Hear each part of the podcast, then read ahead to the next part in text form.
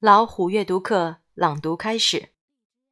That's right, agreed Chief Vance. A bird's nest against a hot light is a fire hazard. I wrote that down.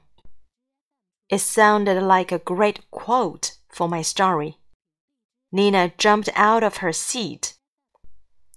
Mrs. Brown is about to miss the pet prowl because she thinks she caused the fire. She said, We need to tell her right away. I looked at my phone. It was 1:45 p.m.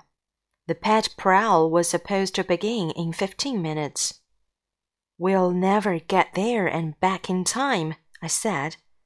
If Mrs. Brown isn't on Market Street at 2 to register everyone, they'd cancel the parade. That's not going to happen, said Chief Vance. Follow me. He rushed into the garage and climbed into the fire truck.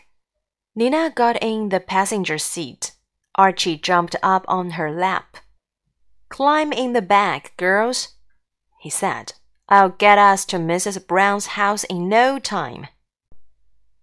Crack in the door. Chief Vance sped up Mill Street. Izzy and I held on tight. This was our first time in a fire truck. We couldn't stop smiling. The chief took a sharp left on 8th Street. The fire truck stopped in front of Mrs. Brown's house. Izzy and I jumped out and ran to the door. We both knocked loudly.